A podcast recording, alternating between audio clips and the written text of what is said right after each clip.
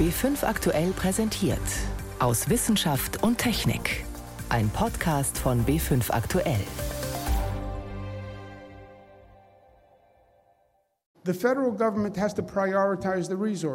Die US-Regierung muss die Ressourcen priorisieren, schaut, wo die Probleme sind. New York hat 25.000 Fälle. Es hat ein zehnmal so großes Problem wie Kalifornien.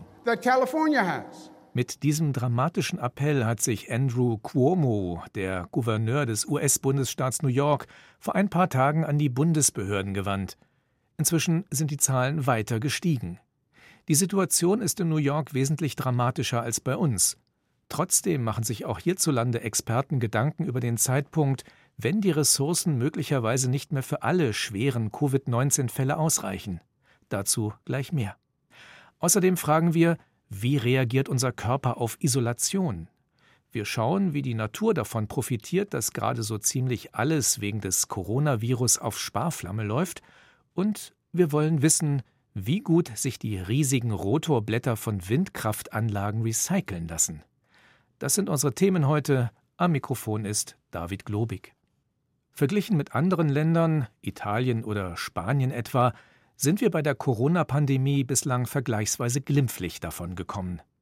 Das kann sich aber schnell ändern, und dann werden auch bei uns immer häufiger Ärztinnen und Ärzte vor schwierigen Entscheidungen stehen, Entscheidungen über Leben und Sterben. Um die Mediziner hier zu unterstützen, haben diese Woche mehrere Fachgesellschaften gemeinsam Handlungsempfehlungen herausgegeben. Meine Kollegin Jan Toczynski hat darüber mit Hendrik Streeck gesprochen, dem Direktor des Instituts für Virologie am Universitätsklinikum Bonn. Er beschreibt eine dieser Situationen, die auf ihn und seine Kolleginnen und Kollegen zukommen könnten. Was passiert, wenn wir nicht genug Betten haben. Also dieses Horrorszenario, alle 28.000 Intensivbetten sind belegt und auch unsere Nachbarländer können keinen Intensivpatienten mehr aufnehmen. Dann sind wir an einem Punkt angelangt, dass eine Entscheidung getroffen werden muss von den Intensivmedizinern, wer behandelt wird intensivmedizinisch und wer nicht. Diese Entscheidung ist natürlich schwierig. Das ist ein ganz harter Prozess. Und wir alle hoffen ja, dass wir zu diesem Punkt nie gelangen. Aber darum hat sich die Gesellschaft mit diesem Papier schon früh Gedanken gemacht, wie man jetzt damit umgehen könnte. Eines der wichtigen Punkte dabei ist das Kriterium der klinischen Erfolgsaussicht. Hm, das heißt, man sollte wirklich einigermaßen sicher sein, dass ein Patient wieder gesund, geheilt danach auch aus der Klinik wieder rausgehen kann. Ganz genau, es geht eben darum zu sehen, welche Patienten die besten Überlebenschancen haben, auch geheilt zu werden. Und dabei geht es im Übrigen nicht darum, nach dem Alter sondern es geht da eher um andere Kriterien, also wie gesund der Mensch generell ist, wie sein Allgemeinzustand, seine Allgemeinverfassung ist. Und auch diese Priorisierung ist nicht nach Covid-19 im Vergleich zum anderen Covid-19-Patienten, sondern es gibt ja auch noch andere Menschen auf der Intensivstation, die dort behandelt werden, sondern wird dann eben auch entschieden, dass zum Beispiel jemand, der einen Schwerstunfall hatte im Vergleich zu einem Covid-19-Patienten das sind natürlich extrem harte Entscheidungen, die nicht leicht für die Ärzte sind, solche Entscheidungen zu treffen. Und wahrscheinlich sollten sie auch nicht alleine und können auch nicht alleine getroffen werden. Auch das Mehr-Augen-Prinzip ist festgehalten in dieser Veröffentlichung oder in dieser Empfehlung. Sind dann da interdisziplinäre Teams denkbar, die sowas dann entscheiden müssen? Es ist eben so, dass man zum einen nicht einem Arzt diese Bürde alleine auferlegen will, dass er eine Entscheidung trifft über Leben und Tod. Und die Vorschläge sind dabei, dass möglichst zwei erfahrene, intensivmedizinisch erfahrene Ärzte, die den Gesundheitszustand einschätzen können, die eine Entscheidung darüber fällen, hinzugezogen auch von einem Vertreter aus dem Pflegebereich, also der tagtäglich sich um diese Patienten auch kümmert und dann auch ein anderes Bild vielleicht auf den Menschen hat und möglichst noch jemand, ein weiterer Fachvertreter, also auch ein Arzt ist, der sich das von außen stehend quasi beurteilend dem Patienten anschauen kann. Wie macht man denn dann so eine Entscheidung transparent? Also wie kommuniziert man die beispielsweise Angehörigen? Es ist ganz wichtig, dass so eine Entscheidung transparent abläuft, damit es im Nachhinein keine Fragen aufkommen und keine Probleme gibt. Das muss einmal in Teams getroffen werden, also auch neben dem Mehraugenprinzip muss das eben auch in dem ganzen zum Beispiel intensivmedizinischen Team besprochen werden, aber auch gegenüber den Patienten, den Angehörigen kommuniziert werden, warum diese Entscheidung getroffen wurde und am Ende dann aber auch, was wichtig ist, dokumentiert werden, warum die Entscheidung getroffen wird, damit es dann am Ende zum Beispiel auch nicht zu rechtlichen Problemen kommt. Können Sie sich vorstellen, dass Sie als Ärztinnen und Ärzte dann da auch psychosoziale Unterstützung brauchen oder auch die Unterstützung von Ethikkomitees beispielsweise?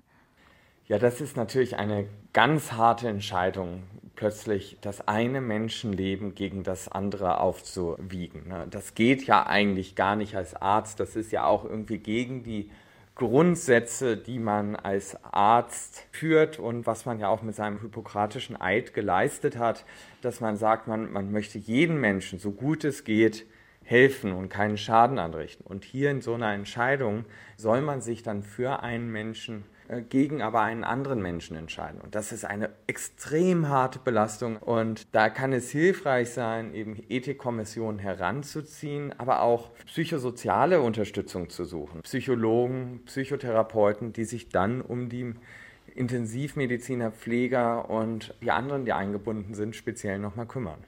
Wenn die Corona-Pandemie Entscheidungen über Leben und Sterben erzwingt, Jan Toczynski sprach darüber mit dem Virologen Hendrik Streeck. In den vergangenen Tagen habe ich mich manchmal wie ein Teilnehmer an einem großen Experiment gefühlt. Wie gut halten wir es aus, wenn wir eine Weile lang nicht einfach wie sonst rausgehen können, wenn wir unsere Zeit mit nur wenigen anderen verbringen müssen, auf relativ begrenztem Raum? Was für uns ungewohnt ist, ist zum Beispiel für Astronautinnen und Astronauten selbstgewählter Alltag.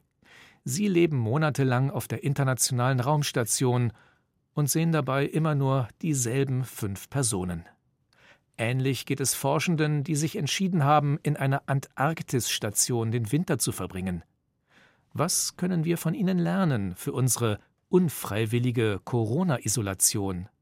Yvonne Meyer ist dieser Frage nachgegangen. Wer sich in eine selbstgewählte Isolation auf einer Polarstation auf der Antarktis einlässt, beginnt seinen Aufenthalt im November, im antarktischen Sommer. Los geht es für diese Überwinterer ziemlich geschäftig, sagt Professor Alexander Schucker von der Ludwig-Maximilians-Universität in München. Erst wird sich eingerichtet. Doch dann ist die Aufregung auf einmal vorbei. Februar kehrt Ruhe ein, also wenn die anderen Nicht-Überwinterer sozusagen die Station verlassen müssen, weil es gar nicht genug Platz gibt. Und dann muss sich die Gruppe finden und eben die nächsten acht, neun Monate gemeinsam verbringen. Und das ist die Zeit, der wird entgegengefiebert und mit der Zeit treten dann eben auch die Effekte letztendlich dieser Isolation ein. Denn obwohl die Überwinterer, genau wie die Astronauten auch, auf ihre Missionen akribisch vorbereitet werden, kann keiner vorher sagen, wie genau jeder und jede Einzelne nun auf diese monatelange Isolation reagiert. Man kann sich natürlich vorstellen, dass es vor allem auf der psychischen Ebene viel zu erleben gibt. Lagerkoller, depressive Stimmung, Antriebslosigkeit, um nur ein paar wenige zu nennen. Wir Menschen sind soziale Wesen wenn wir dauerhaft zu unseren Familien und Freunden nur über Videotelefon Kontakt halten können, schlägt das auf die Stimmung. Doch Alexander Schucker konnte zeigen, dass eine lange Isolation auch etwas mit dem Immunsystem macht, unserer körpereigenen Abwehr. Es wird berichtet von Überwinterern, die letztendlich gesund auf die Station gegangen sind, dass die nach Rückkehr mit multipelsten Nahrungsmittelallergien, Kontaktallergien, also verschiedene Typen und von Allergiereaktionen zurechtkommen müssen und diese sehr lange anhalten sogar und ohne jegliche Vorerkrankung letztendlich entstehen können. Je länger die Isolation andauert, desto ausgeprägter sind die Allergien dann auch. Überraschend dabei, diese Allergien brechen nicht etwa während der Isolation aus, sondern erst, wenn man wieder zurück ist. Das konnte Alexander Schucker sowohl bei den Überwinterern als auch bei den Astronauten beobachten. Die haben zum Teil noch monatelang juckende Hautrötungen, wenn sie wieder auf der Erde sind. Das Immunsystem scheint auf den Stress der Isolation wie ein gespannter Bogen zu reagieren. Und wenn dann zurück daheim irgendein Auslöser kommt, dann lässt er los. Was könnte der Grund für dieses überaktive Immunsystem sein? Ganz genau kann Alexander Schuker das nicht sagen. Es könnte aber zum Beispiel daran liegen, dass auf so einer Station, ob im All oder auf der Antarktis, das Immunsystem mit sehr wenigen Keimen in Kontakt kommt und dann quasi zu wenig zu tun hat und eine Allergie entwickelt. Und der Stress verändert auch den Hormonhaushalt im Körper. Das würde ich von jedem erwarten, der isoliert wird, mehr oder weniger unfreiwillig jetzt aktuell, dass sein Immunsystem reagiert, aber in einer durch unsere Entwicklungsgeschichte sozusagen, unsere Evolution bedingte Art Notfallreaktion. Was kann man dagegen tun?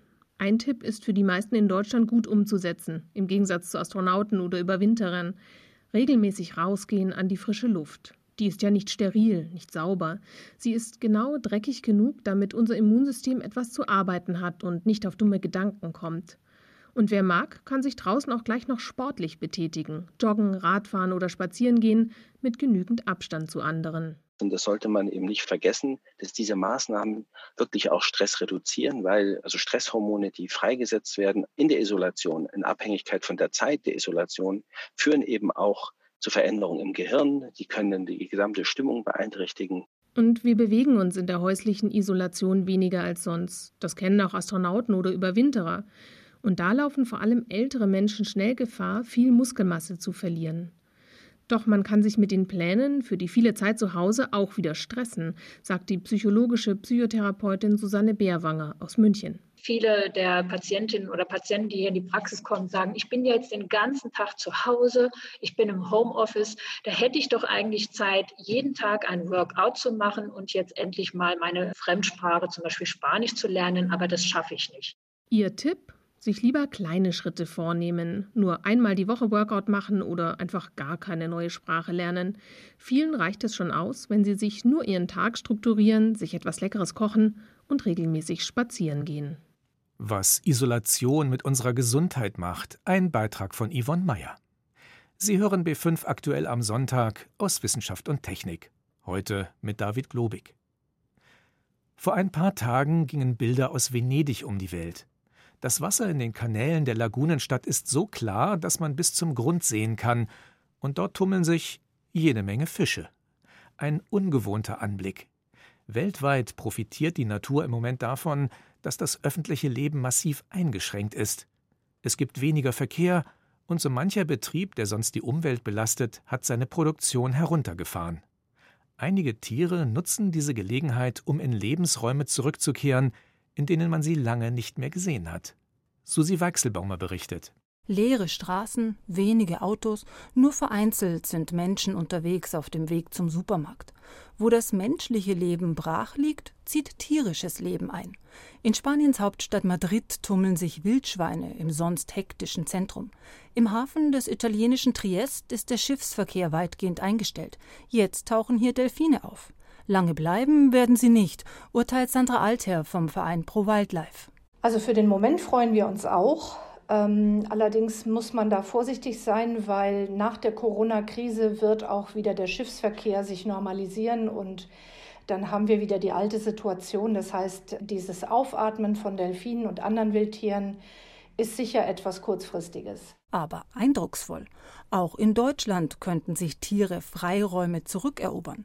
Kröten wandern weit gefahrloser als in Vorjahren über nun kaum befahrene Straßen. Auf den Kiesinseln in Isar oder Inn brüten Vögel wie Flussregenpfeifer und Flussuferläufer, Arten, die normalerweise von Sonnenanbetern und Grillfreunden vertrieben werden. Auch auf den Inseln in der Nord- und Ostsee profitieren die Tiere von der Sperrung der Strände für Touristen, erklärt der Vogelschutzexperte des Naturschutzbundes NABU, Lars Lachmann. Da gibt es Arten wie die Zwergseeschwalbe oder den Seeregenpfeifer. Die brüten vor allem an Stränden und sind dort natürlich in direkter Konkurrenz mit äh, Touristen, die sich dort äh, bei schönem Wetter breit machen. Und deswegen haben sie da im Moment nur sehr beschränkte Brutplätze, aber jetzt in der Corona-Krise natürlich eine breitere Auswahl an Brutplätzen. Das kann natürlich auch zu einem äh, stark verbesserten Bruterfolg führen. Das wäre allerdings nur so, wenn die Strände bis zum Ende der Brutsaison im Juni, Juli gesperrt blieben. Wie lange solche Effekte der Corona-Krise anhalten, diese Frage stellt sich auch fürs Klima. Kurzfristig könnte der Shutdown deutliche CO2-Einsparungen bringen. Eine neue Studie der Denkfabrik Agora Energiewende rechnet aus, dass Deutschland sein Klimaziel 2020 erreichen wird, nämlich 40 Prozent weniger CO2 auszustoßen als 1990. Bis vor wenigen Monaten noch undenkbar, betont Agora-Sprecher Christoph Podewils. Da galt als ausgemacht, dass Deutschland sein Klimaziel 2020 krachend verfehlen wird. Damit war bisher nicht zu rechnen und dass es nun doch passiert, hat vor allen Dingen mit der Corona-Krise zu tun. Da wird viel weniger Strom verbraucht. Es sind ja auch allerhand Produktionseinschränkungen angekündigt worden. Sicherlich wird auch in den Büros weniger Strom verbraucht. Die Leute fahren weniger Auto. Durch die Corona-Krise sparen wir dieses Jahr 30 bis 100 Millionen Tonnen CO2, prognostiziert die Untersuchung. Je nachdem, wie lange die Krise dauert, wie sich die CO2-Emissionen in diesem Jahr entwickeln, in den Bereichen Energiewirtschaft, Industrie, Verkehr oder Landwirtschaft. Was nach Corona kommt, darüber kann Agora-Sprecher Podewils nur spekulieren. Ich sag mal, wenn wir mit einem blauen Auge davonkommen, dann werden wir wahrscheinlich auch wieder den Stromverbrauch sehen, den wir mal hatten. Wenn das anders wird, dann ist der wahrscheinlich geringer. Anders werden heißt, Corona behält uns sehr lange im Griff. Doch wenn nach wenigen Monaten wieder Business as usual läuft, ist für den langfristigen Klimaschutz nichts gewonnen. Ein paar Millionen Tonnen CO2 hin oder her. Verschnaufpause, aber kein Umsteuern gilt für Klima wie Natur. Und manchen Tieren könnte es aufgrund der Corona-Krise erst recht schlecht gehen, sagt Sandra Altherr vom Verein Pro Wildlife. Es gibt jetzt eine ganz neue Meldung aus China. Die chinesische Regierung hat vor wenigen Tagen eine Empfehlung veröffentlicht, dass man in der Behandlung im Schutz gegen den Coronavirus sich doch Injektionen geben lassen soll von einem alten traditionellen Medizinrezept namens Tanre Quing. Und das Rezept enthält Bärengalle. Jetzt werden diese Bären natürlich gefarmt, aber die Gefahr bei solchen, mal von der Grausamkeit dieser Bärenfarmen abgesehen, ist immer auch, dass bestimmte Klienten mit viel Geld lieber das wilde Original bezahlen. Damit müssen die Bären in Asien jetzt mehr Jäger fürchten, während die Delfine in der Adria Ausflüge zu den großen Häfen unternehmen und damit von der Corona-Krise profitieren. Allerdings wohl bloß vorübergehend. Verschnaufpause, zumindest für einen Teil der Natur wie sich die Coronavirus-Pandemie auf die Umwelt auswirkt. Ein Beitrag von Susi Weichselbaumer war das. Auch wenn Deutschland in diesem Jahr, Corona-bedingt, sein CO2-Ziel erreichen sollte, stehen wir bei den erneuerbaren Energien trotzdem vor jeder Menge Herausforderungen. Eine davon, viele ältere Windräder haben in den nächsten Jahren ihre technische Lebensgrenze erreicht. Doch wohin dann damit? Die Materialien zu recyceln ist nicht gerade einfach. Außerdem haben wir bislang auch gar nicht die notwendigen Kapazitäten dafür. Mehr dazu von Helmut Nordwig. Viele Windräder werden im Laufe des kommenden Jahrzehnts ausgedient haben. Hitze und Kälte setzen ihnen zu, Blitzschläge verursachen Schäden und vor allem gibt es inzwischen viel effektivere Anlagen. 15.000 Rotorblätter sollen schon bald Jahr für Jahr ausrangiert werden, jedes bis zu 15 Tonnen schwer weil wir schon seit geraumer Zeit Windenergieanlagen bauen. Wir haben etwa in den 90er Jahren damit begonnen und nun wird es bald soweit sein, dass die ersten Windenergieanlagen ein kritisches Alter von über 20 Jahren und somit auch das Ende ihrer Lebensdauer erreichen. Sagt Petra Weishaupt, die beim Umweltbundesamt untersucht, was eigentlich mit Produkten passiert, wenn sie ausgedient haben. Bei den Rotorblättern von Windrädern ist das besonders schwierig, denn einfach kleinschreddern und neue Flügel draus machen, das geht nicht. Ein Windrad besteht nämlich aus einem ziemlich komplexen Materialmix. Die Trägerstruktur ist oft aus dem besonders leichten Balsaholz und darauf kommen mehrere Lagen eines Kunststoffharzes, das wiederum mit Glasfasern verstärkt ist.